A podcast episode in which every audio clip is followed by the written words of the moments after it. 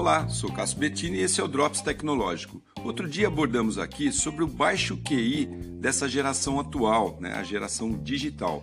E apesar dos estudos não concluírem seguramente que as telas são as responsáveis por esse baixo desempenho, segundo cientistas, ela colabora e muito quando mal usada.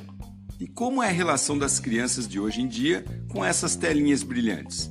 A Bitnix, site especializado no assunto, publicou uma matéria que mostra o quão persuasivo e atrativo são os conteúdos da internet para as crianças e como isso afeta em seu desenvolvimento.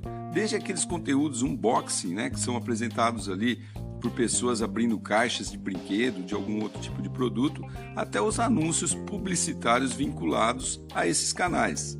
Primeiro, em relação aos hábitos e costumes. Os youtubers influenciam consideravelmente o aprendizado e comportamento das crianças e podem levá-las a ter atitudes de consumismo incompatíveis com sua realidade, devido às publicidades veladas ou até mesmo bem escancaradas em relação a algum tipo de produto apresentado. Segundo, em relação ao tempo que dedicam no mundo virtual.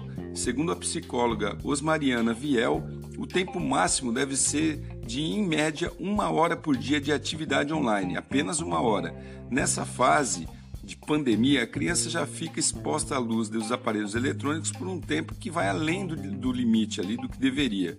Essa luminosidade, segundo a psicóloga, gera danos neurológicos e visuais, trazendo ansiedade, falta de foco, inquietação e dificuldade para dormir.